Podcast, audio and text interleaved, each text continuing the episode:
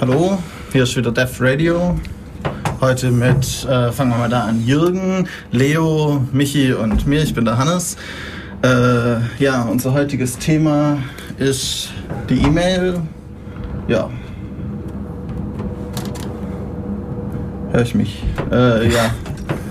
Gut, ähm, ich glaube, der Grund, warum wir heute eine Sendung über E-Mail machen, ist, dass vor kurzem, so Anfang August, gab es einen großen Medienhype. Ähm, 25 Jahre E-Mail in Deutschland. Und da können wir vielleicht ein bisschen was dazu sagen. Aber ich glaube, wir machen erstmal Musik. Ja, okay. Dann haben wir noch ein bisschen Zeit zum Vorbereiten. So, hallo. Da sind wir wieder. Jetzt fangen wir an mit der Geschichte der E-Mail.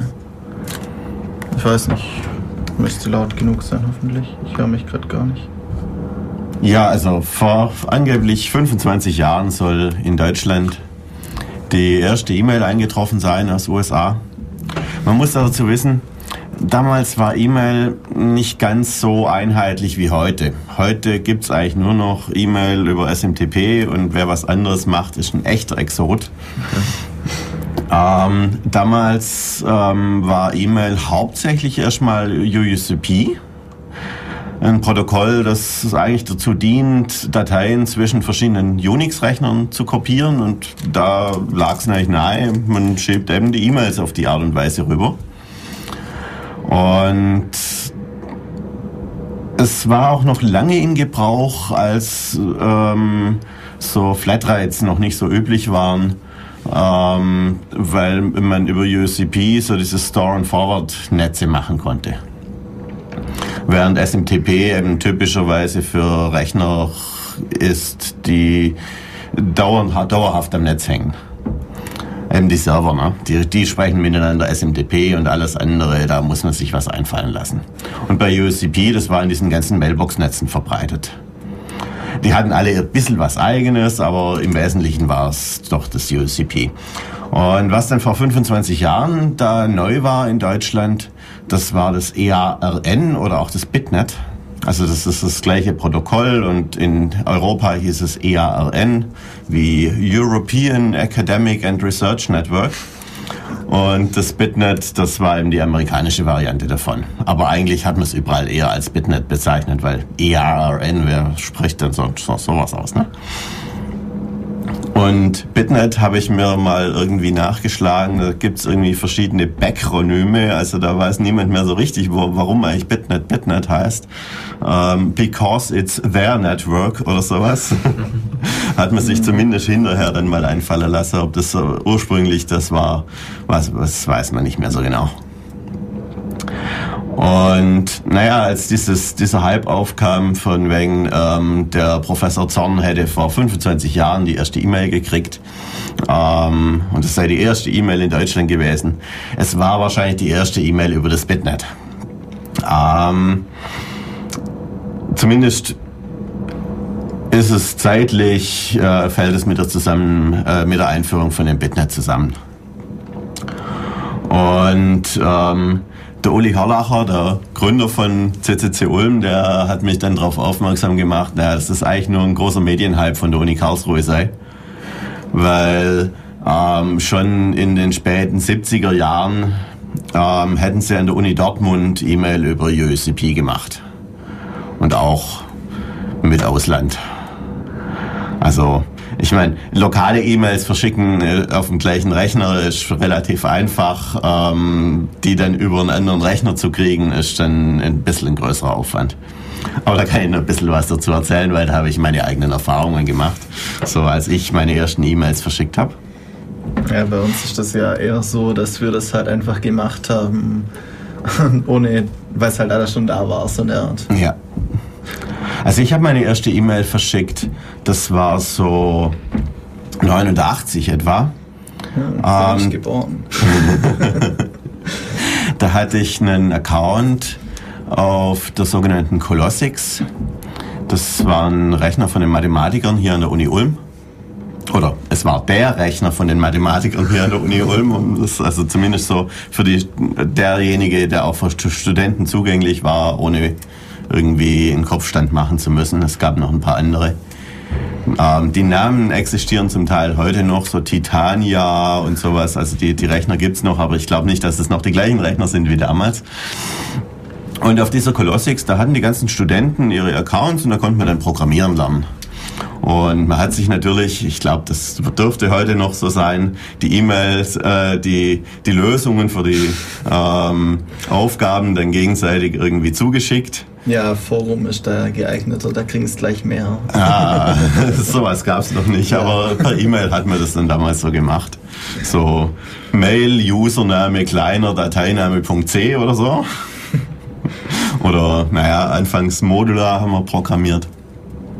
Und da hat man sich halt lokal diese E-Mails zugeschickt auf dem gleichen Rechner. Also das kann man sich ja heute nur irgendwie vorstellen, die lo lokale E-Mails so an Benutzer-Accounts, das gibt's ja. ja immer noch auf Unix. Und so das Jahr drauf dann, als sich so langsam CCC und sowas gegründet hat, da saß man dann drüben im Terminalraum ähm, in der sogenannten VEX. Das war ein Rechner, der war mit DECnet vernetzt. Also da gab es kein Internet, sondern da gab es eben dieses DECnet. Und ähm, ja, jetzt, wie kriegt man eine E-Mail von dieser VEX auf die Colossix oder umgekehrt? Und da gab es also zwei Möglichkeiten. Das eine war eben von, von der VEX aus über das DECnet. Da gab es dann einen Rechner, der nannte sich Netway. Und der war dann mit der großen Welt auch vernetzt. Und naja, über den konnten wir dann auch die Colossix erreichen. Und mit dem mussten wir dann in Kontakt treten. Und da hat man also dann adressiert Netway Doppelpunkt Doppelpunkt und dann dreifache Anführungszeichen. Das war also schwierig, das erst mal rauszufinden, dass man da dreifache Anführungszeichen braucht. Und dann die E-Mail-Adresse, die sah schon so fast aus, wie eine E-Mail-Adresse heute aussieht. Und dann wieder die dreifachen e äh, Anführungszeichen zu UNA. Also so konnte man das im VMS-Mail adressieren. Das ging dann über das TechNet auf die Netway und die hat es dann weitergeschickt. Und auf der anderen Seite, auf der Colossix, da war E-Mail über UUCP ähm, möglich. Und UUCP, da, das unterscheidet sich auch in der Adressierung. Da schreibt man eben auch nicht einfach die E-Mail-Adresse hin, sondern da schreibt man eben seinen ähm, nächsten Rechner, an den man sich wenden will, sozusagen. Also man muss wissen, welchen Pfad diese E-Mail nimmt. Und naja, der Pfad innerhalb der Uni war relativ kurz. Also man musste sich da an die Titania wenden und Titania Ausrufezeichen und dann irgendwie die Adresse. Okay. Und so konnte man dann die E-Mails hin und her schicken und das war am Anfang ganz aufregend. Und naja, im Usenet hat man dann natürlich andere Leute kennengelernt und aber das kam dann eher ein bisschen später. Dass man dann auch wirklich E-Mails an fremde Leute geschickt hat, sozusagen nach draußen. Gut. Ähm, was gab es damals sonst noch? Es gab diese sogenannten Tiernetze. Ähm, zum, zumindest hat man sie so im ähm, universitären Bereich ein bisschen verächtlich genannt. Ähm, da ist insbesondere zu nennen das Fido-Netz. Die haben sich in Deutschland 1986 irgendwie zusammengefunden. Ähm, so Fido-Adressen, das ist, das ist eine ganz eigene Geschichte wieder. Aber die sehen im Wesentlichen so aus wie heute unsere E-Mail-Adressen. Und also was heute noch an Fido, ich weiß nicht, ob es überhaupt noch irgendwas gibt, aber ähm, später, als dann das Internet aufkam, haben viele dann Fido übers Internet gemacht. Also Fido war ursprünglich ähm, gedacht als äh, Mailbox-Netz, so zum ähm, übers Telefon mailt man sich auf seine Mailbox ein und kann da dann Nachrichten für andere hinterlassen und die schicken das dann irgendwie weiter, so Store and Forward. Ja, und was sich in Deutschland gegründet hat, das war das Mausnetz. Ähm, stand ursprünglich für irgendwie Münster, Apple, User, Service oder irgend sowas ähnliches. Also die erste Maus hat sich in Münster gegründet, das war 1984. Also immerhin ja, so ungefähr zu der Zeit, als angeblich die erste E-Mail verschickt worden ist, diese äh, über Spitnet, die wir gerade hatten. Das Mausnetz war aber ein bisschen früher dran. Die waren nicht im August, die waren schon im April. Aber ob es da schon E-Mail gab oder sowas ähnliches, weiß ich nicht. Ich weiß nur, ähm, die, es gab dann im Mausnetz auch so Nachrichtengruppen, wie man das heute aus dem Usenet kennt. Und die sind dann auch ins Usenet gegatet worden. Da gab es Gateways. Und da gab es dann eben Maus. irgendwas Gruppen. Und 93 habe ich mein erstes Usenet-Posting gemacht und es war in so einer Mausgruppe. Also für mich war es Usenet, aber für die anderen war es Maus. Jo, also typischerweise war damals, dass man halt sich eine E-Mail geschickt hat an einen Rechner ähm, und dort einen Benutzer. Also sowas wie Benutzer-Rechner. Daher kommt ja auch dann die Bezeichnung. Vermutlich, also. Was? Für von dieser ersten, ja, eben von der ersten Benutzung halt einfach, wie man, wie man eine E-Mail eben schreibt. Weil heutzutage jetzt, wenn man jetzt at was weiß ich was, de hat, mhm. dann heißt es ja nicht unbedingt, dass man bei dem Rechner irgendwie was ja, mit genau. dem was zu tun hat eigentlich. Diese, also diese hostbasierte E-Mails sind etwas aus der Mode gekommen. Ähm, es ist auch, war auch verständlich. Ich meine, ähm, angenommen, ich habe in der Uni ähm, 100 Rechner, die ich benutzen kann. Ich weiß nicht, wie viel Pol gibt's, wie viel ja. Pols gibt's. Und angenommen, du hättest genau. auf jedem von diesen Rechnern, wo du theoretisch einen, einen Account hast, äh, eine eigene E-Mail-Adresse. Ja, wäre ein bisschen blöd. Ähm, gut, äh, wenn die dann in einer lokalen Mailbox gespeichert wird, die irgendwie über NFS zugänglich ist, dann sind es vielleicht bloß noch eine Unix-E-Mail-Adresse, eine, oder äh, naja, zumindest äh, eine Unix-E-Mail-Box und eine ähm, für die Windows-Kisten und eine für die ich weiß nicht was oder so und dann noch eine bei den Mathematikern und eine hier und eine da oder so. Aber es sind dann doch einige. Ne? Ja. Und ähm, deswegen hat man eben diese MX-basierte ähm, E-Mails eingeführt, dass man zum Beispiel eine Adresse hat, irgendwas at uniulm.de. Und wenn man nachguckt im DNS, im Domain Name, dem mhm. Domain Name System, äh, es gibt gar keinen Rechner, der uniulm.de heißt. Also es ist eben kein Host mehr, sondern da gibt es eben einen Mail Exchanger, einen sogenannten MX. Und wenn man den nach dem fragt im DNS, wer ist denn zuständig für uniulm.de, dann stellt man eben fest, naja, das ist der SMTP Uni Ulm oder IMAP oder wie auch immer der heißt. Ich glaube, SMTP beide. ist es. Wahrscheinlich beide. ist eh das gleiche, ne? Ja, wahrscheinlich ist sogar das gleiche. Okay.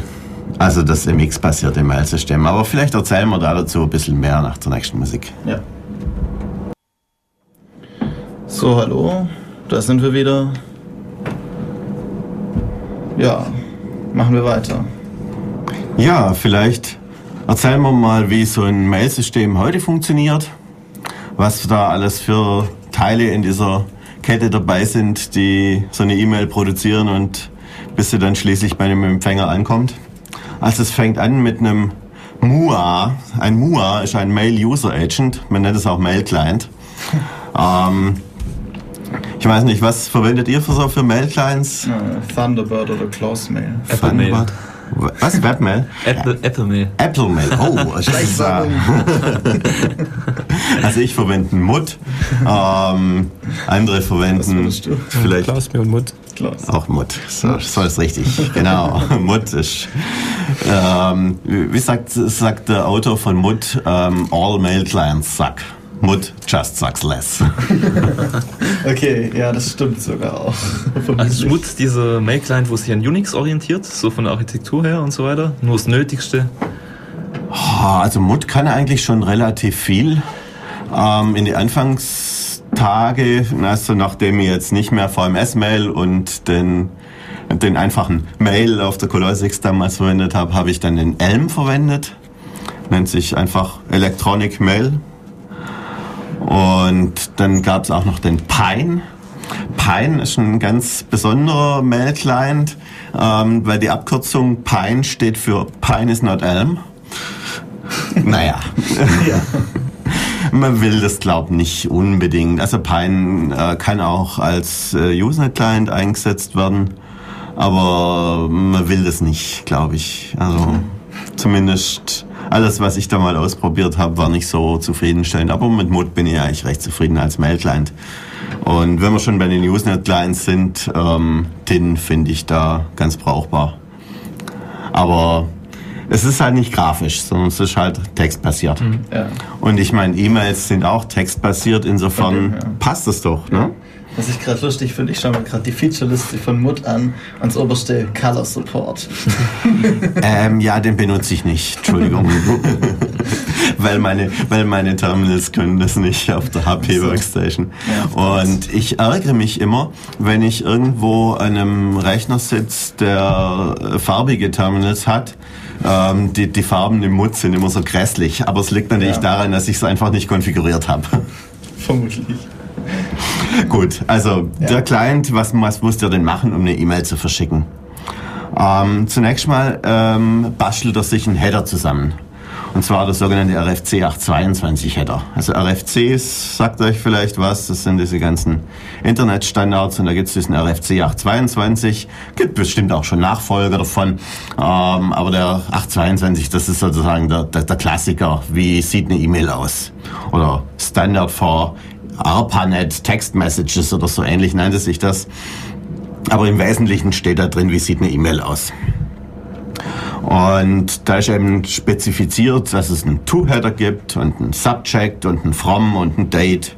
Vielleicht auch noch ein Reply-To und eine Message-ID. Und dann gibt es so frei spezifizierbare Header, die mit irgendwie x minus irgendwas anfangen. Und ähm, ja, also erstens steht in diesem RFC drin, wie die Header aussehen und welche das es geben muss und welche das es geben kann. Und naja, da gibt es dann noch eine Extension dafür, das nennt sich MIME. Multipurpose Internet Mail Extension. Das sorgt dafür, dass man auch so Dinge machen kann wie Umlaute in eine E-Mail schreiben oder auch mal so Attachments. Und ja, also vielleicht noch die kleine Anekdote dazu. Ähm, damals auf der Colossix, wenn man sich da E-Mails zugeschickt hat und man hat aus Versehen also man hat ja typischerweise so Textumlenkung aus einer Datei gemacht, weil das Mail-Programm war so ein reiner Filter. Das hat also nicht viel, ein Editor hat es nicht unterstützt oder sowas. Man konnte textens irgendwie seine E-Mail eintippen und wenn man sich vertippt hat, dann war es das halt. Also hat man es aus einer Datei eingelesen. Und ähm, wenn man auszusehen hat, eine Binary-Datei verschickt, dann musste derjenige, der die E-Mail gekriegt hat, zum Admin und seine E-Mail wieder reparieren lassen, damit es wieder funktioniert hat. du lachst. Ich lache halt auch drüber. Aber damals war es echt nicht witzig. Glaube ich. Okay, was muss der Moa dann machen? Er hat jetzt also die E-Mail, naja, der sorgt natürlich dafür, dass man die E-Mail irgendwie editieren kann und da einen Text reinschreibt und vielleicht noch irgendwie ein bisschen was anderes. Aber im Wesentlichen baut er eben den Header dann dazu und übergibt diese E-Mail dann an einen Mail Transfer Agent, an den MTA. Das kann er machen entweder über eine Unix-Pipe, das ist so das typische Verfahren auf einem Unix-System. Da läuft eben sowieso ein MTA, irgendein Sendmail oder ein Postfix oder ein Exim. Und ähm, da gibt es diese sogenannte Sendmail-Schnittstelle.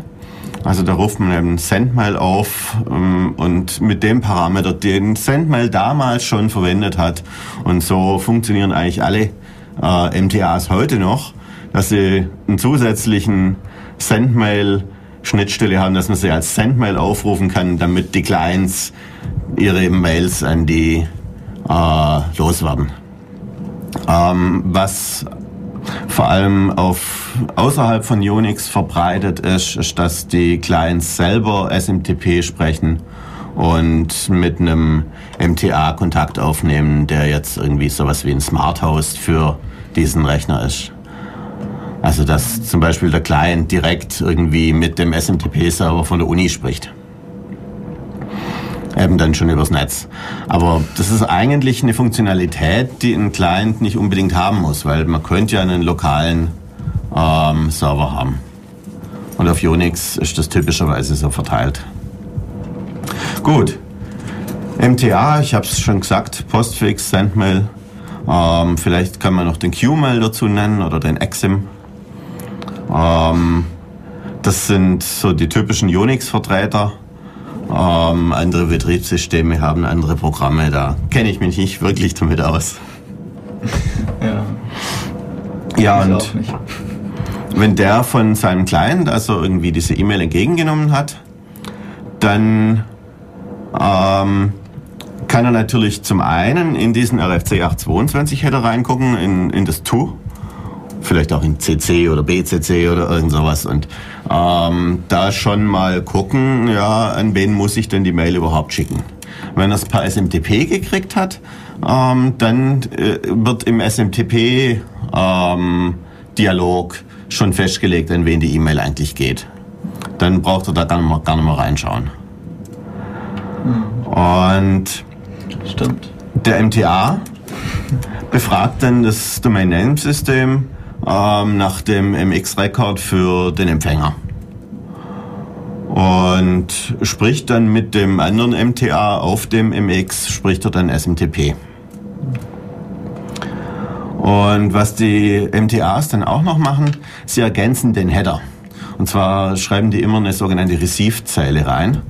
Und die Receive-Zeilen sind eigentlich die Zeilen, die eher verlässlich sind, da wo man mal gucken kann, wo kommt eine Mail tatsächlich her oder an wen ging die auch tatsächlich. Weil im From und im To, da kann wirklich alles stehen. Man kann sich das, es gibt da so einen schönen Vergleich, wenn man einen Brief hat, den man, ähm, da, da steht ja häufig auf dem Brief selber auch eine Adresse drauf. Ja. Und naja, wenn man so Fensterumschläge hat, dann kann man natürlich da den Brief in den Fensterumschlag stecken und dann sieht man von außen die Adresse. Aber man kann natürlich auch geschlossene Briefumschläge nehmen und äh, außen drauf eine Adresse schreiben. Naja, aber die Adresse, sowohl die Empfänger als auch die Absenderadresse, die innen in dem Brief steht, die hat mit dem Transport überhaupt gar nichts zu tun. Und so ähnlich ist es bei der E-Mail auch in dem To oder in dem From Feld, da kann man einfach irgendwas reinschreiben, wenn man nur sein MTA dazu veranlasst, das zu tun, was man in Wirklichkeit tun will. Also man da sollte sich nicht wundern, wenn im To-Feld sowas steht wie Undisclosed Recipients oder eine völlig fremde E-Mail-Adresse. Das sind nicht wirklich Fehlläufer, die durch einen Fehler zustande kommen, sondern da hat einfach jemand irgendwas reingeschrieben und Spaß will dich da irgendwas glauben machen. Und vor allem ans From sollte man nicht glauben. Ja. Wenn da steht From President at White House Gov, dann kommt es noch lange nicht von Obama. Schade. Gell? Gut. Ja, und der letzte MT, MTA, der ähm, die Mail dann entgegennimmt und irgendwie einen Benutzer ausliefert, der benutzt einen sogenannten MDA, einen Mail Delivery Agent. Die sind, naja, meistens nicht so bekannt, weil die meistens im MTA irgendwie mit integriert sind. Also der Mail Delivery Agent ist dafür zuständig, zum Beispiel in eine Mailbox zu schreiben. Ähm, ein typischer Mail Delivery Agent, der wirklich nur Mail Delivery macht, das wäre Procmail. Ich weiß nicht, wer von euch benutzt Procmail? Ah, alle haben ihre E-Mails irgendwo fremd Genau. verwaltet. also wer selber seine E-Mails verwaltet und selber ein MTA und selber einen Mail-Server hat, der ver verwendet meistens auch Procmail. Kann man schon ein bisschen aussortieren, so die Mailinglisten in die eine Mailbox und die andere Mailingliste in die andere Mailbox. Das ist recht praktisch. Und man kann eigentlich auch Spamfelder irgendwie dazwischen klatschen und sowas. Ja. Spam Assassin wäre da vielleicht zu nennen. Also, naja, sagen wir es mal so. Wahrscheinlich ähm, verwendet euer Mail ähm, Server in Wirklichkeit einen Procmail, um die Mails schon mal ein bisschen zu sortieren, aber Ja, also das kriegt man halt nicht unbedingt mit. normalerweise sortiert er ja einiges schon vor. Also einiges an Spam bekommt man einfach nicht. Gut, über Spam-Bekämpfung können wir nachher noch ausführlicher sprechen. Ähm, ja, die, die, das letzte ist dann wieder der Client, eben der Client von dem, vom Empfänger, der dann aus dieser Mailbox die Mail wieder rausholt und zur Anzeige bringt. Ähm, die Frage ist, naja, wie kriegt er die da raus? Also wenn der Mail-Client auf dem Server läuft, ist es einfach, dann liest er einfach eine Datei. Und das war eigentlich, naja, zumindest zu Zeiten von hostbasierter E-Mail immer so der Standardweg. Naja, irgendwann kamen die Leute auf die Idee, wir wollen auch E-Mail machen und haben unseren Rechner nicht die ganze Zeit am Netz. Ähm, dann läuft die Mail eben auf irgendeinem Server auf und jetzt muss ich die da runterkriegen. Und das sind dann neue Protokolle entwickelt worden, wie das POP-Protokoll oder das IMAP-Protokoll. Das dürften die meistens noch irgendwie so Ja. kennen und wahrscheinlich sogar benutzen. Inzwischen benutze ich nur noch IMAP, aber ja. Ja, also bei IMAP ist es typisch, dass man die E-Mail auf dem Server belässt. Gerade deswegen. Und das hat natürlich dann den Vorteil, dass man seine E-Mails von überall wieder auch die alten mal angucken kann. Und vor allem auf dem gleichen Gestand, die habe ich schon gelesen und die nicht. Genau. Das ist ganz sinnvoll. Während wenn man sie per POP, da könnte man das im Grunde auch so machen, aber das ist eigentlich nicht üblich, sondern da zieht man die E-Mails runter und löscht sie auf dem Server. Ähm, kommt eben darauf an, wie viel Platz man auf dem Server hat. Ja. Ha. Bei, mir, bei der Uni wird es bei mir schon wieder knapp. Ja, darum betreibe ich meinen eigenen Mail-Server, Das da sollte ich vielleicht auch mal überlegen. Ja. habe ich genügend Platz und bin dann selber verantwortlich, wenn ich da irgendwas wegschmeiß oder sonst was. Und ich brauche auch nicht POP oder IMAP machen. Ich mache einfach SSH auf den Rechner und lese meine E-Mails dort lokal. Ja. Aber das ist eigentlich Geschmackssache. Ja. Gut. Vielleicht machen wir noch einen kleinen Ausflug in die Technik. Ähm, Nämlich, wie funktioniert so ein SMTP-Dialog, wenn so zwei Mail-Server da miteinander reden oder, naja, ein Client, der lieber SMTP spricht, anstatt Sendmail aufzurufen. Ähm, also man macht eine TCP-Verbindung auf zu dem entsprechenden Rechner und da meldet sich dann der Mail-Server und sagt erstmal so, wer er ist oder sowas, irgendwie SMTP sowieso, Exim, irgendwas, okay oder so. Und die Mail-Server, die antworten immer mit irgendwelchen Nummern. Also die Nummer ist eigentlich das Entscheidende, ähm, die da steht. Vor allem die Zahl, mit der die Nummer anfängt. Ob das jetzt okay war oder ob er sagt, nee, du nicht. Oder ob er sagt, ja, Moment mal, ich weiß gerade nicht oder sowas. Ähm, und naja, es, es ist aber ein Textprotokoll. Und da steht dann meistens noch so ein Kommentar irgendwie dahinter, so Mail accepted oder irgend sowas. Ähm, was der Client zunächst mal machen muss, also derjenige, der die Mail loswerden will, er sagt erstmal Hello.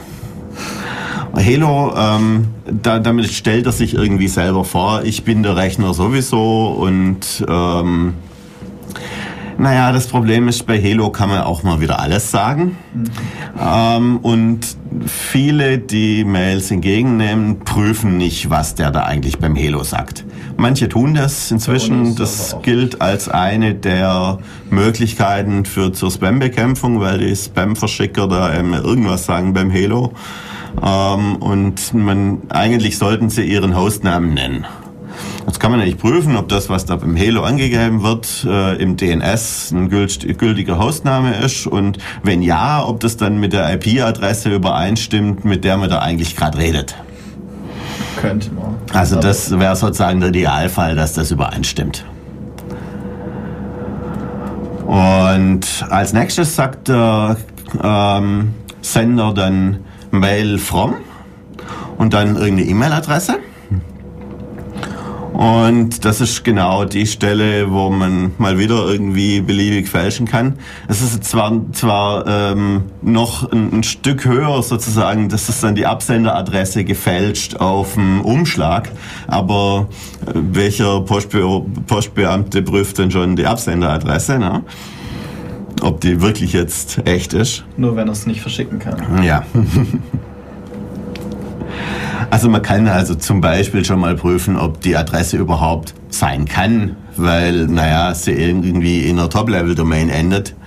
Das kann man mal machen. Man kann natürlich auch versuchen, eine DNS-Auflösung zu machen, ob es da eine Mix dafür gibt, dass man notfalls sozusagen was zurückschicken könnte, wenn es dann...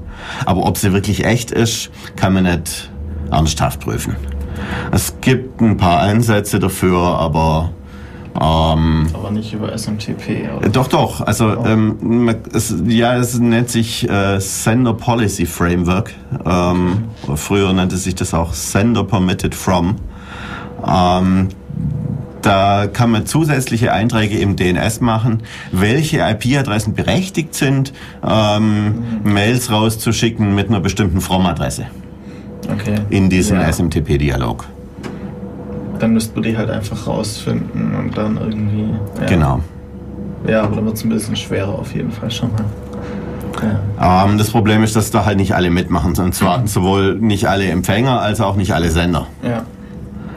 Aber also zum Beispiel ist es eher nicht ganz so einfach. Ich glaube, GMX macht SPF.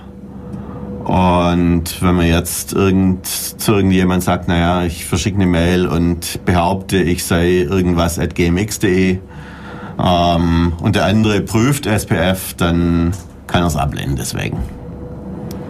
Eben weil ich nicht die IP-Adresse von GMX habe. Ja. In den RFC 822 From kann ich nämlich trotzdem eine GMX-Adresse schreiben. Ja. Das, da hält nicht niemand davon ab. Aber auf dem Umschlag sozusagen, da kann man das prüfen. Und das ist auch gut so, weil ich mache das nämlich so. Ich schreibe in ähm, RFC 822 Header schreibe ich immer meine GMX-Adresse. Ja, okay. Und im SMTP-Dialog steht dann da, wo es wirklich herkommt. Ja, geschickt. Ja, also Mail from sagt er und dann sagt er RCPT2. Also an wen soll es denn gehen? Und ähm, da muss dann, also da äh, spätestens da greifen dann wirklich mal ein bisschen Prüfungen, nämlich wird der empfangende ähm, SMTP-Server sollte prüfen, ob das wirklich eine E-Mail-Adresse ist, die er, für, für die er lokal zuständig ist. Die er nicht wieder an irgendeinen SMTP-Server rausschicken muss. Oder, naja, zumindest ähm, nur in Ausnahmefällen sowas tut.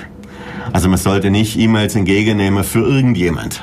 Also von irgendjemand und für irgendjemand. Das nennt sich dann nämlich Mail Relaying. Ja, und wenn er dann das RCPT2 akzeptiert hat, dann ähm, also kommt wieder der Nummerncode zurück, ist okay, schickt mir deine Daten, dann sagt mir Data und dann kommt die tatsächliche E-Mail, inklusive diesem RFC 822 Header. Und schließt dann mit einem Punkt ab und dann kann der andere immer noch sagen, nee, also vielleicht lieber doch nicht oder so. Aber wenn der dann, wenn er dann sein Okay rausgeschickt hat, dann ist die E-Mail so gilt quasi als angekommen bei dem anderen. Und dann ist es dem sein Problem, was er mit dieser E-Mail weitermacht. Gut, Ja. ich glaube, wir können mal wieder eine kleine Musikpause Genau. einschieben. Ja. Äh, kleinen Moment. So, hallo. Da sind wir wieder zurück bei Def Radio. Heute mit dem Thema E-Mail. Ja, was war der nächste Punkt? Ja, ich glaube, wir sollten ein bisschen was über Spam erzählen. Oh ja. Spam. Ähm, vielleicht zunächst mal zu dem Begriff Spam.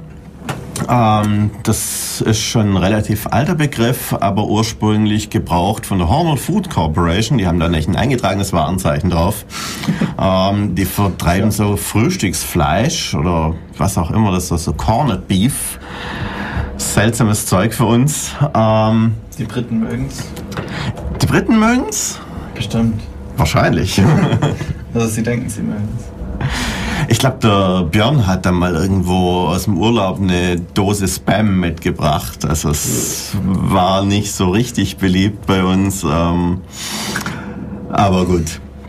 Ähm, die, Spam ist dafür eine Abkürzung und zwar nennt sich das Specially Prepared Assorted Meat oder auch Spiced Ham. Also das ist Spam ursprünglich. Und ähm, als dann Spam als äh, Begriff für das, was man heute so kennt, ähm, gebräuchlich wurde, da wollte, hatte die Hermel Food Corporation eigentlich erstmal ein bisschen was dagegen. Und da gab es dann so ein bisschen Diskussion hin und her, aber sie haben dann relativ schnell erkannt, dass sie da das nicht mehr so richtig aufhalten können. Und ähm, haben dann äh, sozusagen eine Vereinbarung getroffen. Also wenn man von Spam in unserem Sinne redet, dann soll man das doch bitte schön klein schreiben. Also zumindest mal die letzten drei Buchstaben im Deutschen. Ja, und ähm, wenn man Spam als das Dosenfleisch meint, dann soll man vier Großbuchstaben verwenden. So steht das irgendwo auf der Homepage von Hormel.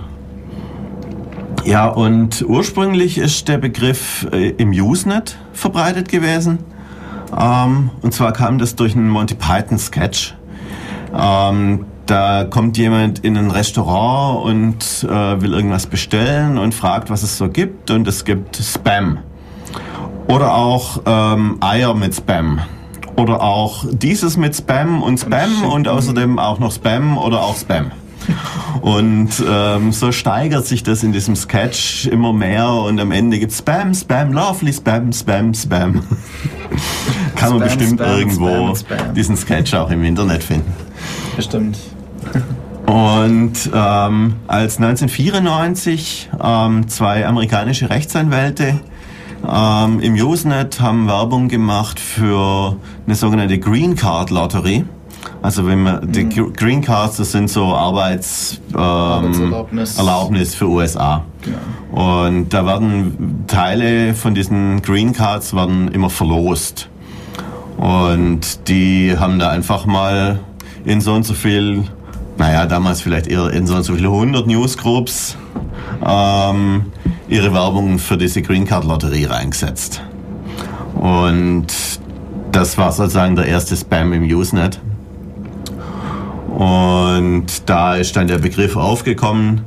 Und wenn man einfach äh, gleichlautende Artikel in viele Newsgroups postet.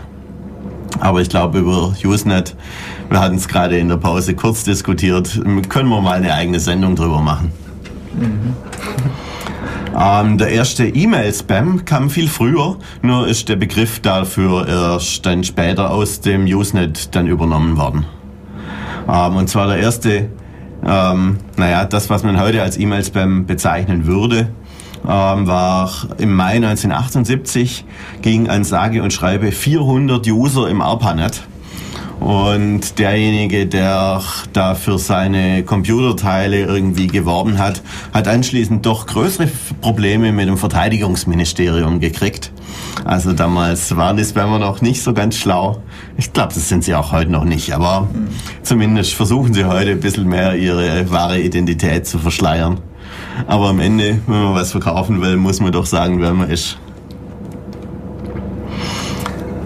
Ich weiß nicht, ähm, Spam, wahrscheinlich kennt's eh jeder, ob das Pillenwerbung ist oder ähm, der berühmte Verwandte aus Nigeria, der so und so viel Millionen hinterlassen hat, die man einfach so kriegt, wenn man nur so ein bisschen Geld demjenigen schickt Für für die- seine Unkosten natürlich. Für die. Überweisung, weil das Irgendwie kostet sowas, ja. genau. Oder irgendwelches. Phishing und so.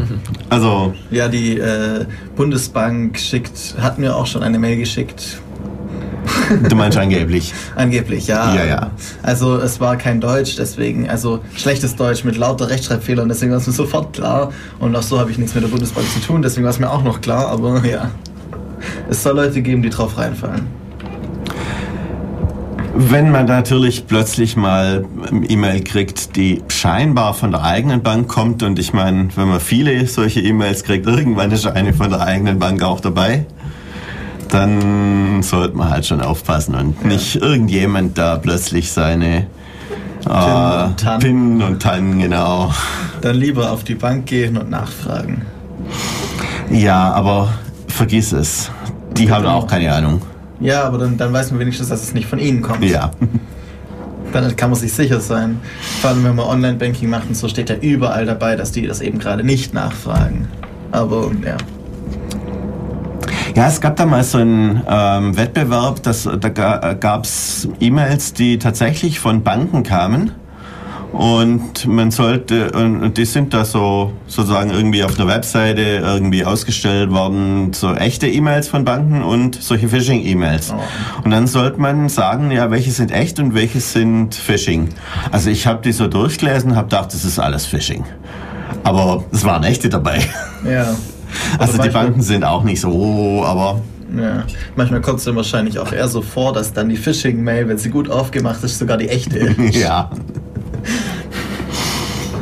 Wobei, naja, also wenn äh, der, der, das Phänomen, das du gerade beschrieben hast, dass es eben so ein schlecht übersetztes Deutsch ist, ja. das sollte auf jeden Fall mal ähm, stutzig machen. Oder wenn Umlaute fehlen und so Sachen. Ja, genau.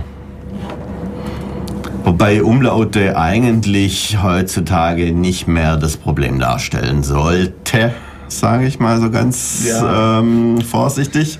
Aber wenn es fehlt, dann... Das MIME ist jetzt doch schon ein paar Jahre alt. Also Umlaute sollten eigentlich gehen inzwischen, aber es macht nach wie vor Probleme. Wie sagt habe immer, Umlaute sind des Teufelszeugs. ja, das hat so zwei kleine Hörnchen. Und er hat irgendwie recht. Aber gut.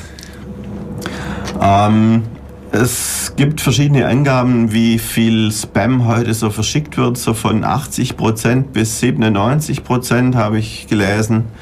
Über 100 Milliarden E-Mails pro Jahr, die nur Spam sind. Mhm. Ähm, da kann man natürlich Rechnungen aufmachen, was weiß ich, irgendeinen Betrieb und ähm, da geht eine Spam-E-Mail an 1000 Mitarbeiter und jeder guckt die Spam-E-Mail eine Minute lang an, bis er entschieden hat, dass es Spam ist und sie löscht. Also selbst wenn das eigentlich der, der Spam selber keinen Schaden anrichtet, niemand irgendwie auf irgendwas reinfällt oder so. Aber wenn tausend Leute eine Minute lang ähm, einen Spam angucken, dann ist das echte Arbeitszeit, die da verloren geht. Und da geht der Schaden natürlich schon in immense Höhen. Ja. Also es gab einen ähnlichen Ansatz, um ähm, Spam zu bekämpfen. Und zwar gab es mal ein Konzept, wo eben ähm, die E-Mails besteuert werden sollten mit einem ganz geringen Betrag, also irgendwas 0,0001 Cent. Und ja, der normale Normalverbraucher hätte davon nichts gemerkt, weil bei den E-Mails, die die meisten Leute verschicken, macht dieser Betrag sich eigentlich kaum wirksam. Während die Spammer, die da natürlich, wie viel waren es, 80, 90 Prozent, mehrere hunderttausend E-Mails im Jahr verschicken, da wirkt sich ähm, so ein kleiner Betrag dann natürlich umso stärker aus. Und das war eben so ein Konzept, wo sie ja gegen Spam vorgehen wollten. Hat sich dann aber aus irgendwelchen Gründen, wahrscheinlich technische Gründe, doch nicht, doch nicht durchsetzen können. Naja, zum einen ist eine weltweite Steuer natürlich nicht so einfach überhaupt durchzusetzen. Also das sind schon mal politische Gründe, die da dagegen stehen. Und dann natürlich die, der technische Grund, ähm, ja, wie stelle ich denn fest, wie viele E-Mails ich verschicke? Ähm, angenommen, irgendein Programm auf meinem Rechner verschickt E-Mails. Naja, man kann vielleicht feststellen, da kommen E-Mails von einer IP-Adresse und die gehört zu dem Zeitpunkt irgendjemand, der kann dann dafür zur Kasse gebeten werden und dann sagt er, ja, ich habe die E-Mails gar nicht verschickt. Da war ja irgendwelche Fremdsoftware auf meinem Rechner und so. Ich meine, Spammer gehen genauso vor. Die schicken die E-Mails nicht selber weg und schon gar nicht von Hand sondern da sind große Listen mit Adressen und ähm, gekaperte Rechner, die das dann wegschicken.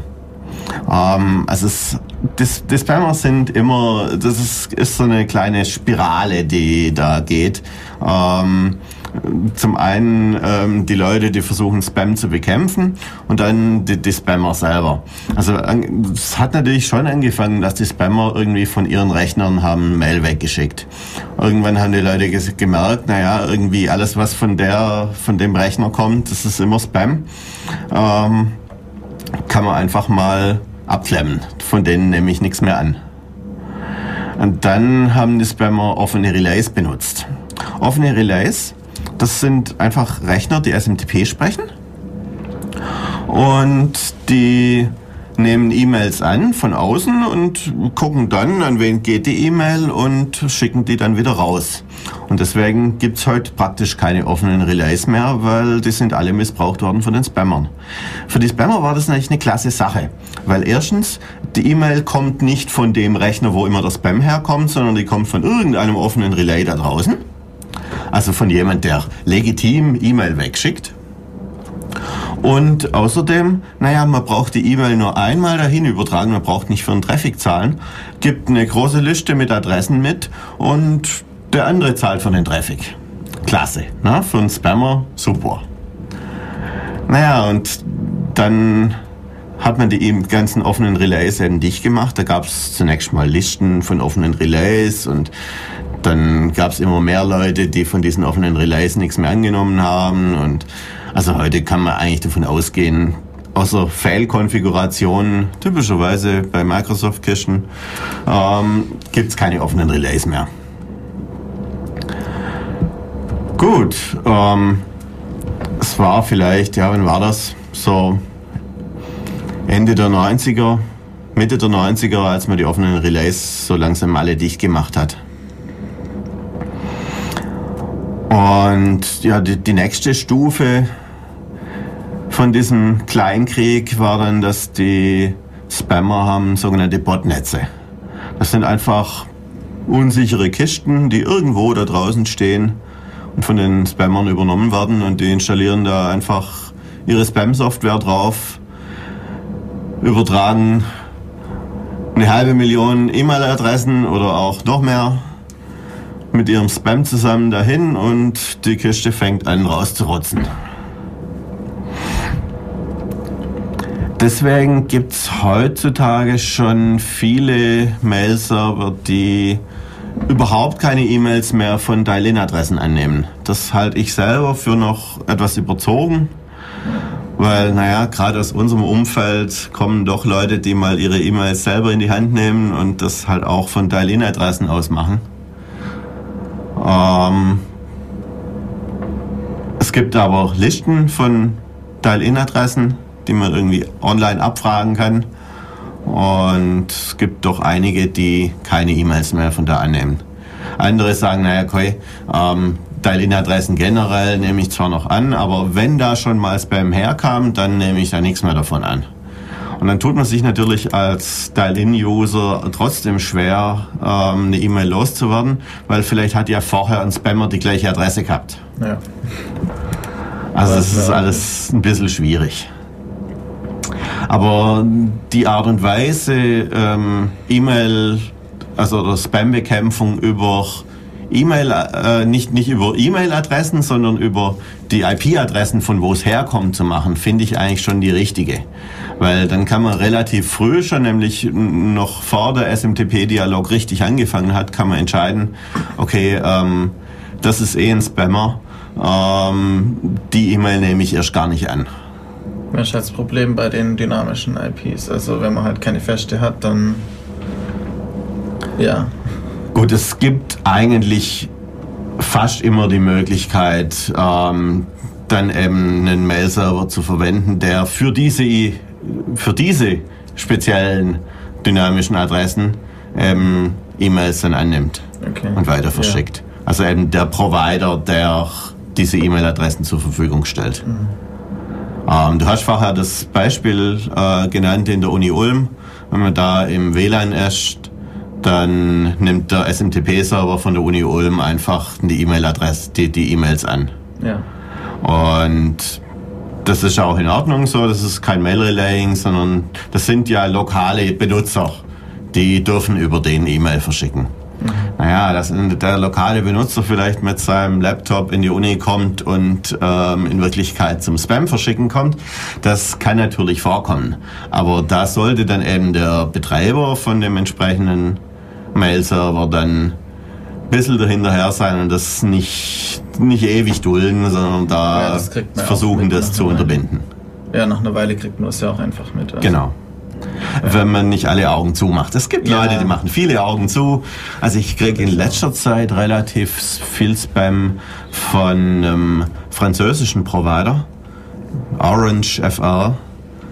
Ähm, die sind mir früher nie so richtig aufgefallen. Ich weiß nicht, warum die jetzt plötzlich so viele Spammer in den eigenen Reihen haben oder wo, wo die es hernehmen oder ob die doch irgendeinen Rechner irgendwo rumstehen haben, der die E-Mails annimmt und was eigentlich nicht sein sollte. Mhm. Weil man kann natürlich E-Mails nicht nur also über SMTP verschicken, sondern ähm, im Zeitalter von äh, dynamischen Webseiten da gibt's da häufig mal Probleme, dass es da irgendwelche Skripte rumliegen, die eigentlich dazu dienen sollten, bei einem bestimmten Klick eine bestimmte E-Mail zu verschicken, aber die in Wirklichkeit ein bisschen mehr können. Das weiß nur niemand so recht, aber die Spammer finden das dann schon raus.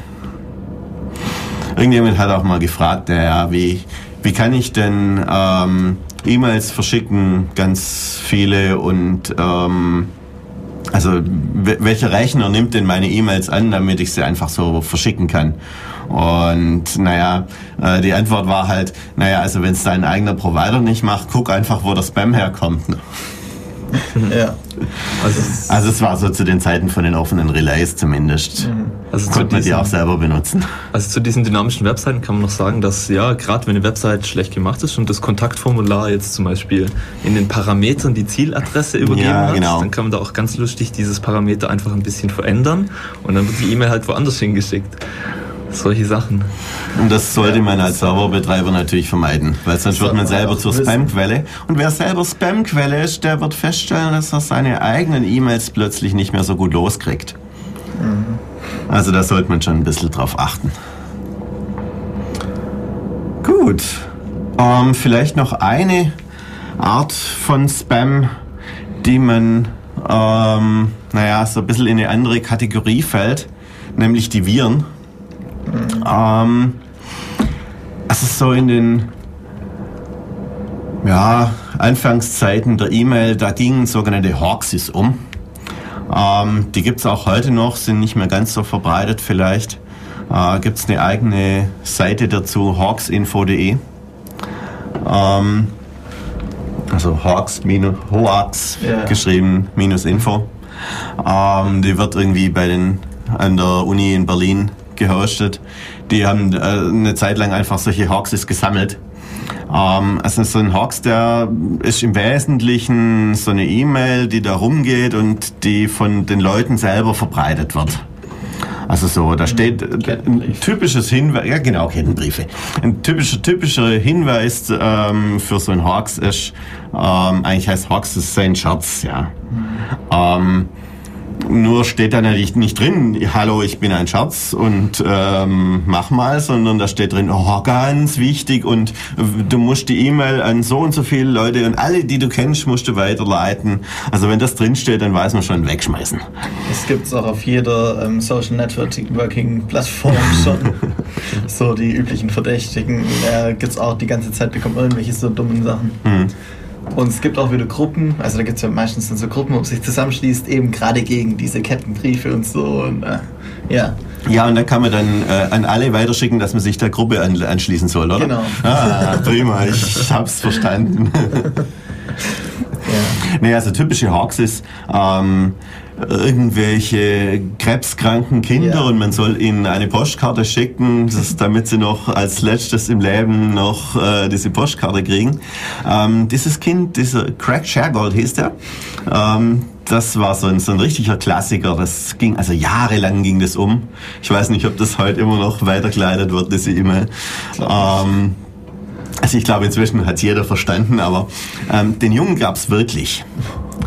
Und noch Jahre nachdem der schon geheilt war, hat er immer noch waschkörbeweise Post gekriegt. oh, das ist aber auch nicht nett. Nee, das war nicht witzig. Vor allem, da muss man die richtige Post wieder rausfinden. Da ist dann sozusagen reales Spam. Ja, ja, genau. Ja, was Und das ist ja auch das eigentliche Problem in Spam. Ähm, es wäre ja kein Problem, wenn man das automatisiert irgendwie alles machen könnte, aber ähm, wenn man eben den Spam aus den, Loka aus den eigentlichen Nachrichten nicht unterscheiden kann, dann behindert er eben die, die äh, Kommunikation. Und das ist auch ähm, Irgendein Spammer hat sich mal bitterböse beklagt, dass man ihn zensieren würde, weil er dürfte jetzt seinen Spam nicht mehr verschicken. Aber die eigentliche Zensur ist ähm, die andere, nämlich dass er die anderen behindert, mhm. überhaupt zu kommunizieren. Aber das mal nur so nebenbei. Ja, und typische Hawkses waren auch immer Virenwarnungen.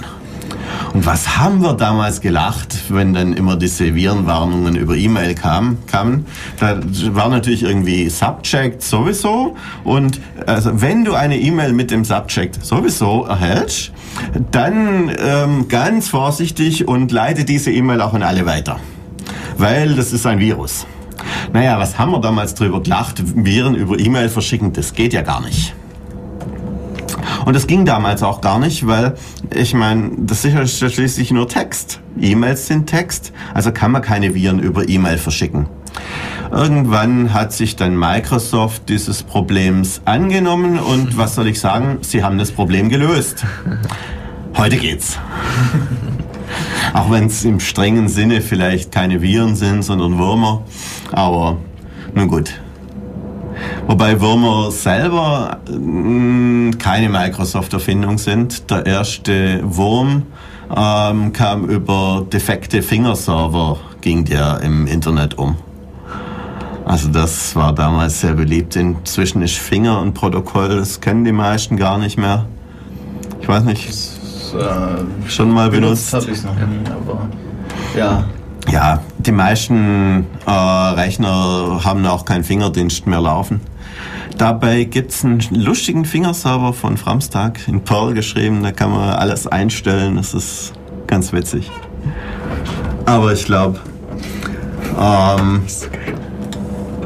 mit den Viren haben wir mal die, die, die wichtigen, wichtigen Spams irgendwie erledigt.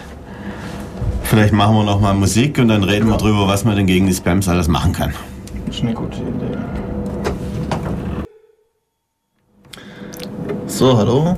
Da sind wir wieder zurück. Heute bei Def Radio mit dem Thema E-Mail. Da wir jetzt vor der Musik ähm, über Spam geredet haben, soll es jetzt über die Spam-Bekämpfung gehen.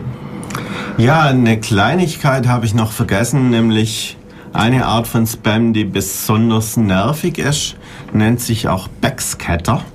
Das ist das Problem, dass ähm, die Spammer meistens nicht ihre eigenen E-Mail-Adressen benutzen im äh, SMTP-Dialog, sondern äh, irgendwelche fremden E-Mail-Adressen. Naja, und dann kommt es halt auch mal vor, die benutzen mal meine E-Mail-Adresse. Ja, und dann gibt es ganz viele Rechner da draußen, die sagen, oh nö, also ähm, die Mail will ich doch gar nicht haben. Und ähm, anstatt dass sie diese E-Mail dann direkt im SMTP-Dialog ablehnen und sagen äh, dem sendenden MX, nee, du nicht, ähm, stattdessen nehmen Sie die E-Mail erstmal an und wenn Sie die erstmal haben, ja, was sollen Sie dann machen damit, wenn Sie sie nicht mehr, wenn Sie sie nicht mehr wollen? Sie schicken sie an den Absender zurück. Ja, und der Absender bin ich, scheiße. Ne?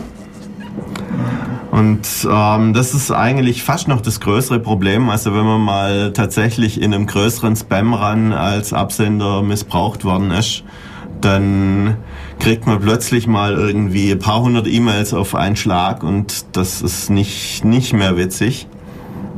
Ähm, vor allem, ähm, also es hält sich eigentlich in Grenzen, dass sich die Leute irgendwie beschweren. So, was schickst du mir für einen Scheiß oder so? Das war früher mal das Problem. Ähm, inzwischen wird Spam doch mehr, mehrheitlich irgendwie kommentarlos gelöscht und das ist auch gut so. Aber die Mail-Server, die die E-Mails annehmen, ohne vorher zu prüfen, kann ich die überhaupt zustellen? Kann ich da überhaupt was damit machen? Die sind das Problem. Und die sagen dann, kommt dann irgendwie zurück mit User Unknown oder sowas. Oder noch schöner, ähm, irgendwelche Spam-Filter die sagen, oh, das ist Spam, das schicke ich zurück an Absender. Kann man noch blöder sein? Ja. man kann sie weiterschicken. Ja, okay, aber äh, dann ja. kriegt's wenigstens der, für den der Spam vorgesehen war. Ja. Und nicht irgendein Unschuldiger, dessen Adresse gefälscht worden ist. Also Backscatter ist eigentlich fast noch das größere Problem. Und vor allem, der Backscatter kommt ja nicht von den Spammern selber sondern da, der kommt von Leuten, die eben, naja, nicht mehr so ganz ähm, taugliche Software verwenden. Und da muss ich leider sagen, eine Software, die mir früher sehr gut gefallen hat als MTA, nämlich das QMail, das macht es so.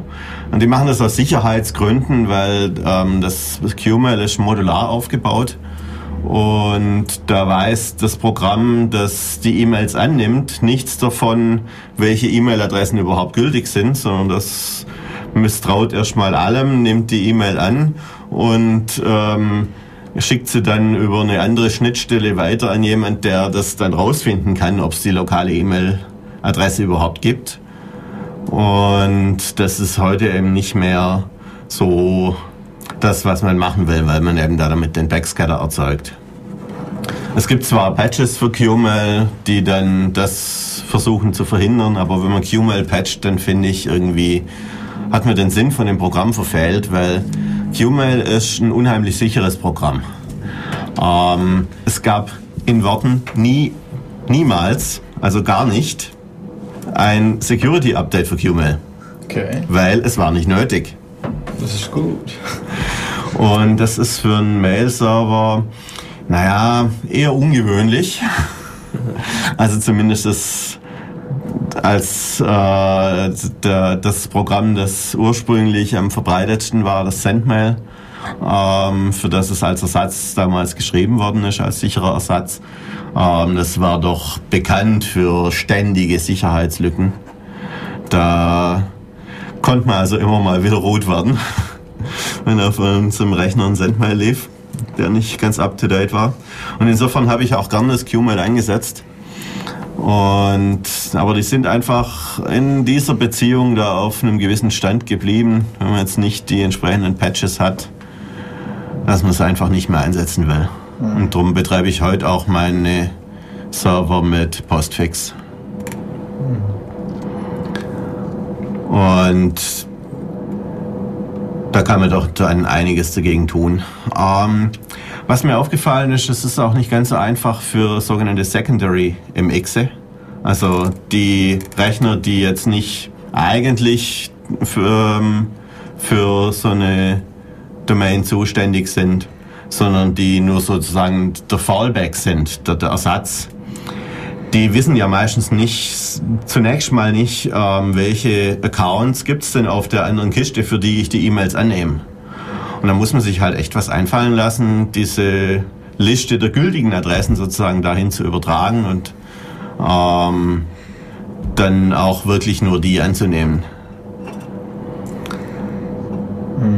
Das habe ich, wie gesagt, selber mal versucht und da muss man sich also schon ein bisschen was einfallen lassen. Ich mache es inzwischen so, dass ich auf der, also ich verwalte die äh, E-Mail für ulmccc.de. Ähm, zum einen auf der Don't Panic schaue ich da ab und zu mal nach dem Rechten. Da sind ja noch andere mit beteiligt und ich mache eben den Secondary MX, die, die Kiste heißt Makratea. Die habe ich sozusagen unter meiner Fuchtel und die nimmt eben auch E-Mails für ulmccc.de an. Und ich habe also feststellen müssen, die Spammer oder viele Spammer versuchen es erstmal beim anderen, weil womöglich ist der weniger gut gesichert. Gut, was kann man denn jetzt alles machen? Also ein paar Dinge haben wir schon genannt. Ähm, die Mail-Relays Mail sollte man halt keine mehr betreiben und wenn es irgendwo da draußen welche gibt, sollte man keine E-Mails von denen annehmen. Ähm, die Spammer sind inzwischen ausgewichen und verschicken entweder über legitime Mail-Server oder eben über Botnetze. Und dann ist das natürlich kein offenes Relay. Ein offenes Relay kann man natürlich testen. Man kann ja mal einfach gucken, ähm, ich äh, rede mit dem SMTP, ich komme von außen und versuche mal, ob ich mir selber eine E-Mail über den zuschicken kann und wenn es geht, dann war es ein offenes Relay und dann nehme ich von dem nichts mehr. Ein Botnetz, naja, das ist halt erstmal eine IP-Adresse und da kommt Mail her. Womöglich läuft da gar kein Mail-Server ist ja auch nicht verpflichtend, dass eine Kiste, die Mail wegschickt, auch Mails empfangen muss. Also es ist eher sogar bei großen Mail-Providern eher ungewöhnlich, dass das zusammenfällt. Und dann kann man das eben nicht mehr prüfen. Und naja, es wäre auch Unsinn, weil es sind keine offene, offenen Relays. Und dann muss man eben, gibt es äh, Listen, wo IP-Adressen gesammelt werden, von denen eben Spam kam und die kann man zum Beispiel abfragen über sogenannte DNS-Blacklist. Nennt sich dann Blacklisting oder Real-Time Blacklists. Und naja, typisch, typischerweise fragt man die eben übers DNS ab. Kann man sich so eine Blacklist konfigurieren und dann immer gucken, naja, also wenn eine von den sozusagen Fallen von diesen Honeypots da schon einen Spam gekriegt hat, dann steht es in der Liste drin und ich brauche den die E-Mail erst gar nicht annehmen. Also das ist eine recht wirksame Methode. Die haben wir auch auf unserer Don't Panic im Einsatz. Da gibt's von der Heise-Redaktion, also speziell vom EX, gibt's da ähm, so eine Aktion, die haben einfach Adressen gesammelt oder so solche, ähm, ja, die, die haben einen, einen Spam-Filter laufen, so einen Spam-Assassin und die kriegen natürlich wahnsinnig viele Spams. Und der Spam Assassin filtert nicht nur den ihren Spam aus, sondern der guckt auch nach, naja, ist von welchem, von welchem Rechner kam denn diese, dieser Spam und trägt dann entsprechend diese Adresse in diese Liste ein. Und dann kann man über diese DNS-Blacklist dann prüfen, ähm, ob man die E-Mail annehmen will oder nicht. Es gibt dann noch mehr solche DNS-Blacklists, aber man sollte sich diese Blacklist schon mit Bedacht aussuchen als Mail-Admin, weil manche, die sind, naja, man will nicht alles blockieren, was die blockieren wollen vielleicht. Also man, man sollte einfach gucken, was machen die da wirklich. Und ab und zu gibt es dann irgendeinen Skandal oder Skandälchen, weil irgendjemand, der meint, ähm, er ist kein Spammer, dann groß rumproletet, ähm, Moment mal, die blacklisten mich. Und dann muss man eben selber beurteilen, ähm, wer, da, wer denn da im Recht ist und ähm, ob man diese Blacklist einsetzen will oder lieber nicht. Ja, das ist aber immer so bei solchen Blacklists, die irgendjemand erzeugt. Natürlich ist das immer so, aber ja. das muss man sich wirklich bewusst ja, sein. Klar. Also ich kenne Leute, die glauben, viel hilft viel und hauen sich da alles rein. Ähm, man merkt dann halt nicht mehr, dass manche Leute plötzlich keine E-Mail mehr schicken können, weil die können es einem per E-Mail nicht sagen. Genau. Und Telefonnummer haben sie vielleicht nicht. Gut, also diese Blacklists sind mit Bedacht gewählt. Schon mal eine schöne Idee. Ähm, was man dann auch machen kann, sind sogenannte Whitelists, dass man sagt, naja, egal was diese Blacklist so sagt, also von dem nehme ich auf jeden Fall E-Mails an, dass man da sozusagen Ausnahmen macht. Ähm, und was auch interessant ist, ist das sogenannte Greylisting. Also ich habe festgestellt ähm, auf meiner Magrathea, wenn ich Greylisting mache, dann brauche ich die Blacklists fast gar nicht mehr.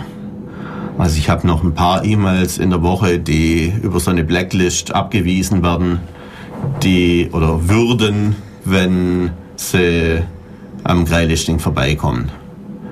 Und das Greylisting funktioniert folgendermaßen.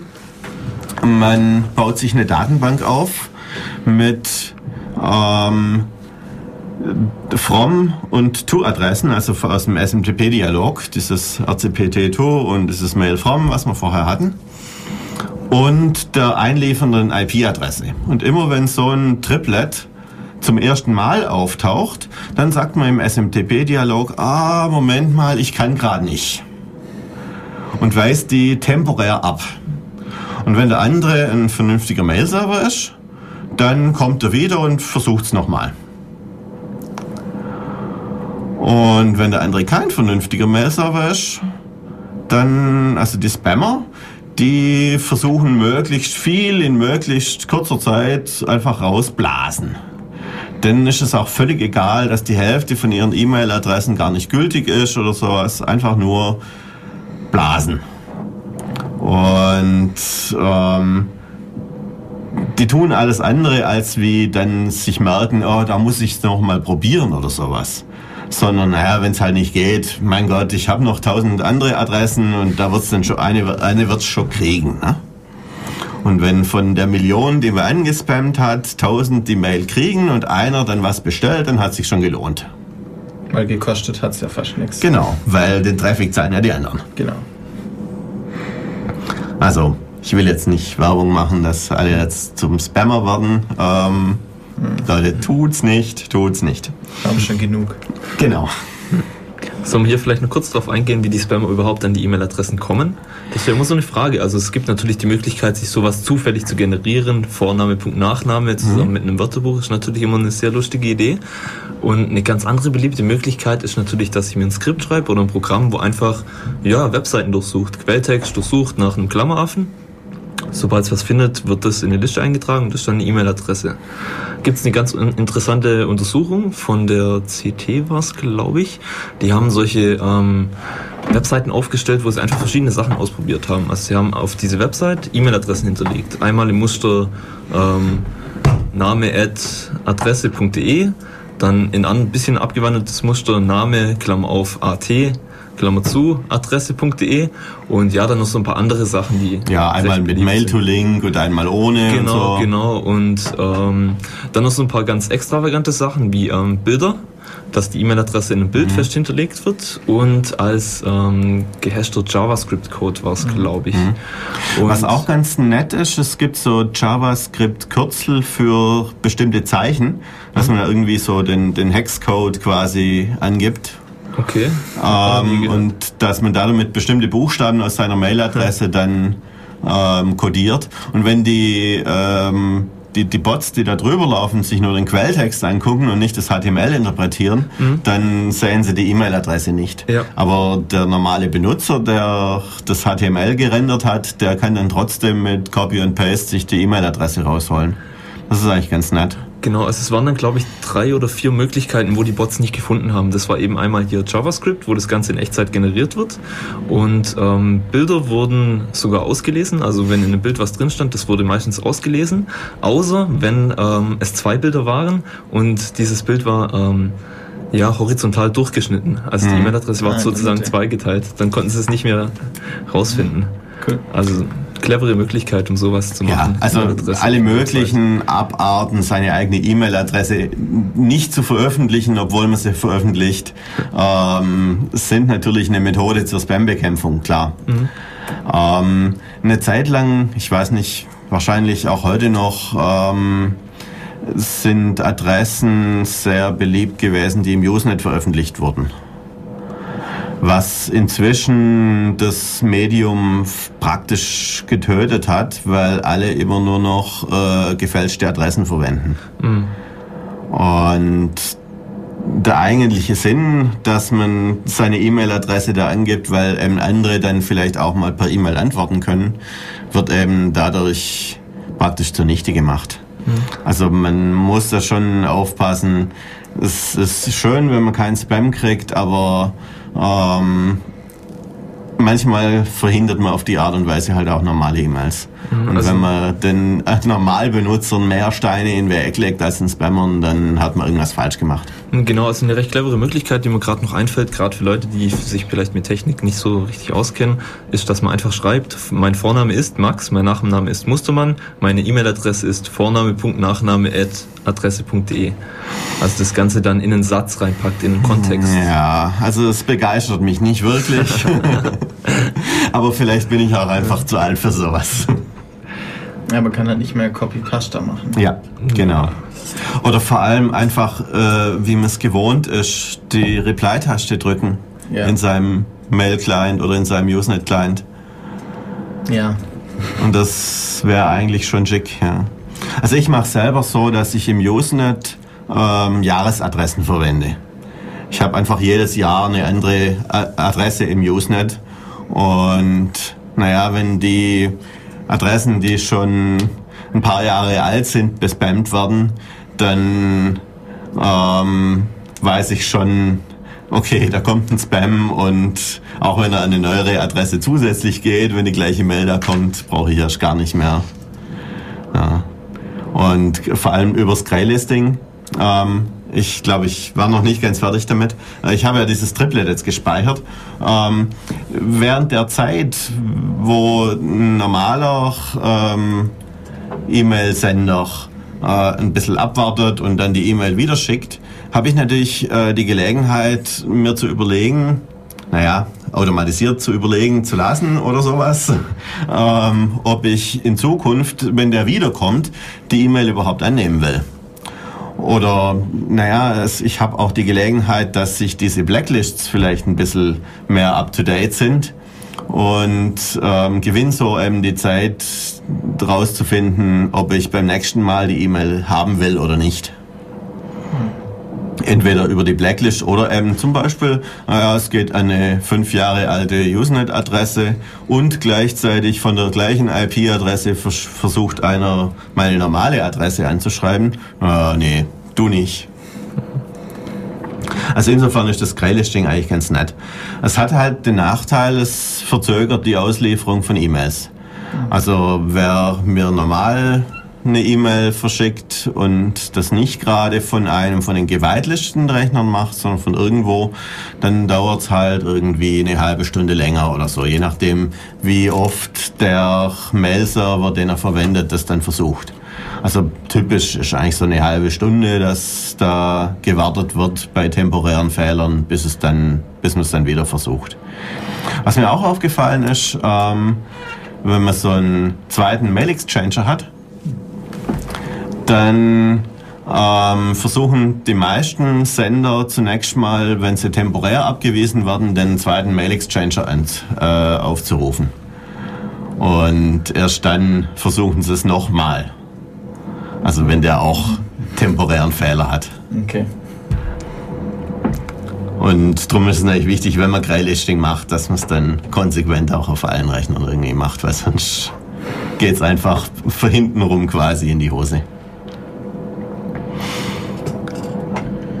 Ja, und ähm, um diesen Verzögerungseffekt zu vermeiden, habe ich natürlich größere Whitelists. Ähm, also zum Beispiel alles, was von äh, also auf meinen Rechner von der Don't Panic kommt oder so, kommt natürlich sofort durch. Oder alles, was von GMX kommt oder alles, was von ich weiß nicht, so eine ganze Liste von Servern. Mhm. Ich gucke dann ab und zu mal rein, wer verschickt Mail, legitime Mails oder wer, naja, verschickt Mails, die tatsächlich dann ankommen, wo es sozusagen das zweite Mal probiert worden ist und ähm, sucht dann raus, ah ja, okay, den kenne ich, ab in die Whitelist. Und so wird mit der Zeit alles praktisch in die Whitelist eingetragen. Das geht, solange man nicht gerade tausende von Benutzern hat, die man gar nicht mehr kennt. Ja klar, wenn man einen großen Server hat, dann ist es einfach viel Arbeit. Genau. Ja, und äh, in Verbindung mit diesen Greylists gibt es eine andere schöne Sache, das nennt sich Tiergruben. Tiergruben tun eigentlich nichts dagegen, dass man keinen Spam kriegt. Aber Tiergruben ähm, halten Spammer auf. Eine Tiergrube ist einfach ein Rechner, der äh, sich mit dem, der, naja, eine E-Mail praktisch annimmt und ähm, das aber ganz langsam macht. Und wenn er merkt, da kommt ein Spammer, dann, ach ja, Moment und ach, ich kann gerade nicht und ach, dann kommt er wieder und dann, ähm, ja, und dann, dann kann man aber auch während, also nicht nur sozusagen eine Antwort schicken, ich kann gerade nicht, sondern man sagt einfach mal eine Zeit lang gar nichts. Naja, irgendwann bricht die TCP-Verbindung ab, dann muss es nochmal probieren. Naja, und ähm, das geht einfach von der äh, Idee aus, dass es mehr, mehr Leute gibt, die ähm, legitim E-Mails senden und empfangen als wie Spammer. Und wenn jeder so eine Tiergrube betreibt, dann haben die Spammer den ganzen lieben langen Tag nichts anderes zu tun, als sich mit Tiergruben zu unterhalten und können keinen Spam mehr verschicken. Also an sich eine gute Idee. Ja, nur es macht halt nicht jeder. Ja, es gibt ein bisschen zu wenig von sich aus diesen Diagrammen. Aber solange man ein paar Spammer ein bisschen auffallen kann, ja. ist es immer nett, solange man da sich selber nicht irgendwie da, damit ins Knie schießt. Gut, ähm, auch schon vorher kurz erwähnt haben wir das SPF. das Sender Policy Framework. Das ist einfach ein zusätzlicher Eintrag im DNS. Also im DNS sind ja diese MX-Records eintragen, die regeln, wer E-Mails annimmt. Diese SPF-Records oder auch TXT-Records sind das, ist, ähm, hat man sich eben im DNS erstmal was einfallen lassen müssen, weil sowas gab es erstmal nicht, sondern das muss man dann irgendwie neu erfinden. Ähm, die regeln nicht, wer empfängt, sondern wer senden darf. Und so hat zum Beispiel GMX einen äh, SPF-Record eingetragen, wo eben die Rechner drinstehen von GMX. Und wer im SMTP-Dialog sagt, ich bin GMX ähm, und mail from irgendwas at gmx.de, der kann dann eben von jemand anders, der E-Mails empfängt, der kann dann prüfen, naja, ist es überhaupt ein Rechner, der mit so einer Adresse wegschicken darf oder ist es das nicht? Und deswegen werden GMX-Adressen eher seltener äh, im SMTP-Dialog angegeben, weil die eben so einen SPF-Rekord haben. Beziehungsweise, naja, wenn man selber SPF prüft, dann äh, kann man die schon mal als Spam aussortieren, weil war ja offensichtlich nicht. Ähm, es ist eigentlich so ein kleiner Pferdefuß dabei, weil, naja, wie gesagt, ich habe es vorher kurz erwähnt, ich schicke selber meine E-Mails mit GMX-Adresse weg, aber eben nicht über GMX. Aber ich schreibe eben nur in das in den quasi in den Umschlag, also in den RFC 822 from meine GMX-Adresse rein und im SMTP-Dialog steht dann eben irgendwie mein Benutzername at Makratea oder irgend sowas. Also da steht dann sozusagen drin, wo es auch wirklich herkommt. Wenn ich da GMX eingeben würde, dann gäbe es doch einige, die das SPF kontrollieren und dann die E-Mail nicht einnehmen würden. Was auch noch, ähm, was ich schon gehört habe, dass Leute ähm, von einer bestimmten Mail nur senden und aber halt, äh, also gibt ja viele Leute, die drücken einfach auf Reply mhm. und eben dort dann reinschreiben eine andere Mailadresse und nur wenn es diese Kombination ist, wenn sie die im einen gesendet haben, im anderen empf äh, empfangen, dann nehmen sie die Mail an. Und so, das funktioniert auch einigermaßen gut. Wenn man halt weiß, dass die Person das so macht, dann. Und du meinst also zwei verschiedene Mail-Accounts. Aha. Und die werden dann untereinander irgendwie abgeglichen. Ich weiß nicht genau, wie Ja gut, aber die Spammer kriegen die Mails ja meistens nicht von gesendeten Mails, sondern von, ähm, wie gesagt, vorher Webseiten genau. oder kommt, Usenet oder sowas. Die kommt dann nicht durch. Die kommt nur durch, wenn ähm, es eine Antwort ist auf eine Mail. Die ah, er ja. selber geschickt Und wenn hat. ich jemanden eine E-Mail schicken will, ohne dass der mir vorher eine halt geschickt halt hat? Ah, klasse. Ja, ich weiß auch nicht genau. Also das habe ich nur gehört, dass das einer mal so in der Art. Ja, es, es, gibt, sagen wir mal so, es gibt viele ungeeignete Methoden zur Spam-Bekämpfung und ähm, häufig sind Spam-Bekämpfungsmaßnahmen das größere Problem im Vergleich zu Spam. Mhm. Also wie gesagt, vorher äh, die Geschichte mit den verkrüppelten E-Mail-Adressen im Usenet. Ja. Ähm, für jemand, der ernsthaft Usenet so wie es früher mal war, kennt und ähm, eigentlich davon ausgeht, na, ich kann dem einfach eine Mail schicken. Mhm. Schon. Äh, inzwischen weiß man, es geht bei den meisten nicht mehr. Und selbst, also man kann solche Leute nicht killfeilen, klar. Aber manchen E-Mail-Adressen sieht man es auch nicht so richtig an, dass sie ungültig sind. Ja. Und dann gibt es E-Mail-Adressen, die sehen so ungültig aus, sind aber gültig. Also es ist alles nicht so einfach. Ähm, da gibt es einen im Usenet, der betreibt die, der hat die Domain invalid.de registriert. der kriegt lustige E-Mails, sage ich euch. Weil die Leute, die sind so hirnverbrannt, geben zum Teil, ähm, der, der hat schon E-Mails von Banken gekriegt, weil die, die, weil die Leute ihrer Bank äh, eine E-Mail schicken und eine scheinbar gefälschte, also natürlich eine gefälschte E-Mail-Adresse angeben. Die, die, Bank denkt sich nichts dabei, antwortet, schickt irgendwelche Sachen da, darüber ähm, und es kommt bei dem dann raus. Ne? Also die Dummheit der Menschen ist unergründlich. Ich lese gerade, der hat, der hat eben einen Text drauf geschrieben. Äh, eben, dass es die ja wirklich gibt und Mhm. äh, ihm ist ja egal, weil er bekommt dann halt auch Passwortanforderungen und Bestellbestätigungen. Ja, genau. Also da muss man sich mal diese entsprechenden Newsgroups mal reinziehen, wo der postet diese DE-Admin, NetAbuse Mail und sowas.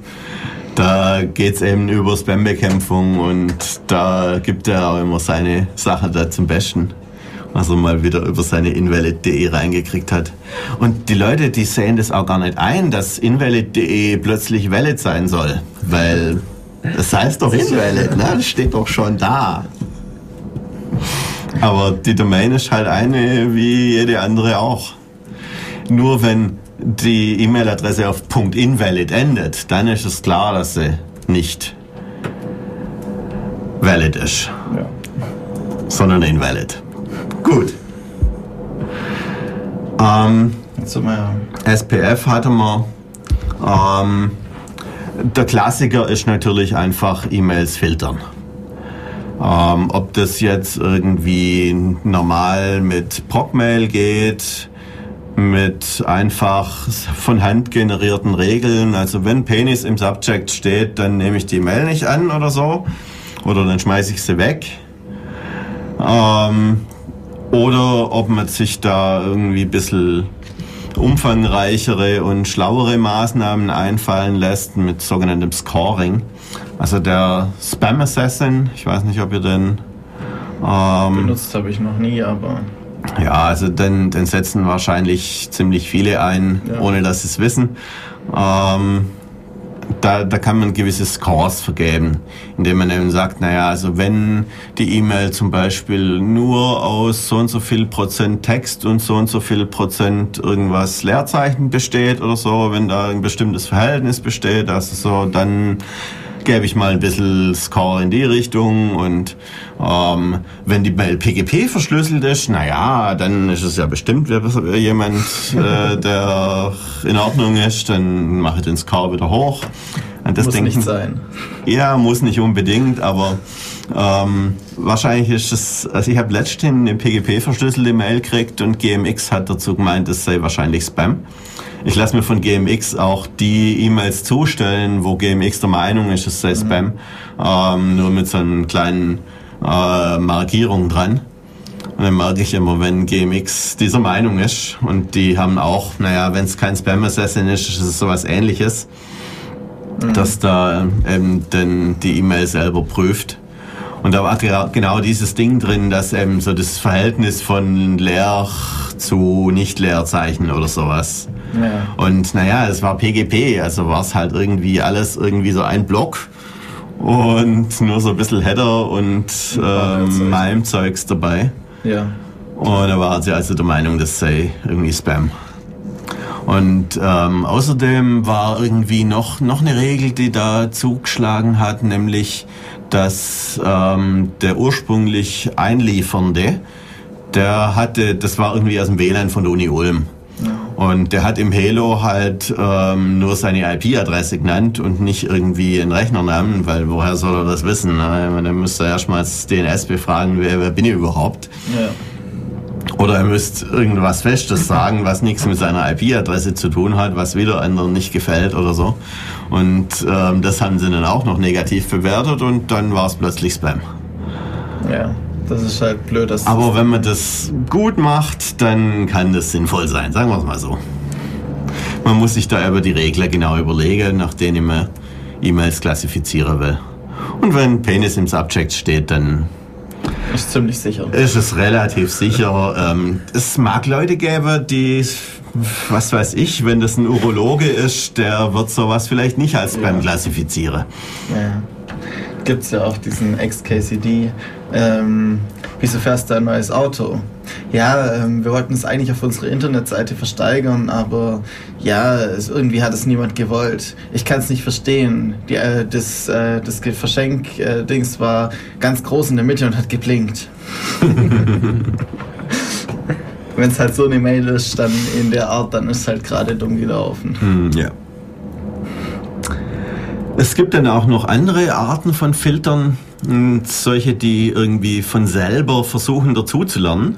die kann man dann mit E-Mails füttern, die man so gekriegt hat.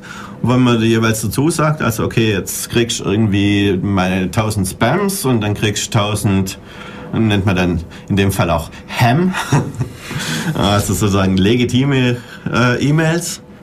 Und da steckt so eine, naja, ich nenne es mal künstliche Intelligenz dahinter, die dann versucht, aus diesen E-Mails irgendwie Dinge zu lernen, ähm, wodurch unterscheidet sich für diesen Benutzer Spam von Ham.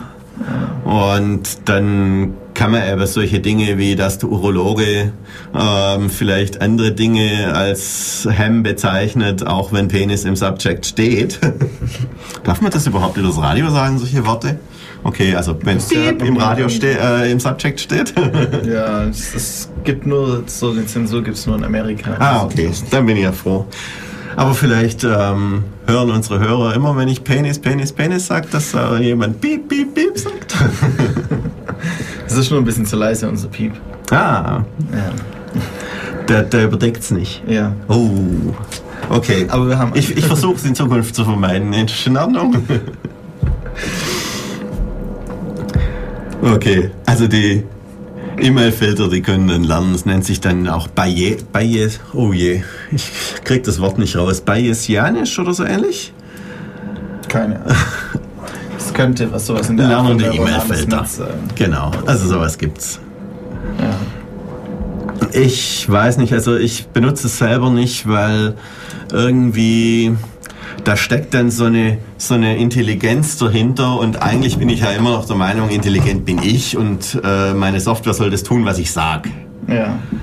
Ich bin da Also- vielleicht ein bisschen konservativ, aber Ja, wenn es ein neuronales Netz wäre zum Beispiel, wäre es halt dann immer, dass es immer noch einen gewissen Prozentsatz gibt, den es halt einfach falsch erkennt. ja, genau. In die eine wie in die andere Richtung. Ja, also diese Bayesianischen Filter, die machen dann auch noch so eine, so eine dritte Kategorie, die nennt sich dann Anschur, wo man dann, wo sie sich nicht so, nicht so richtig sicher sind und wo man dann sagen muss, irgendwie, okay, lern noch ein bisschen was dazu, also das war Spam und das war keiner. Und dann muss man ab und zu mal in seinen Anschur reingucken. Und also meine Christiane, die benutzt das und ist sehr zufrieden damit. Mir ist es, wie gesagt, etwas unheimlich. Weil, wenn ich echte Mail wegwerf, dann weiß ich, ich war selber und muss nicht die Schuld irgendwie nur Software geben. Sondern dann habe ich selber verbockt, Ja.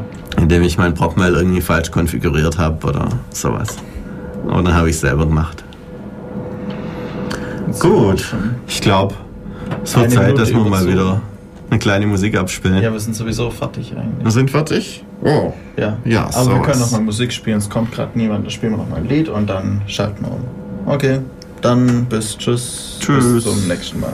Tschüss.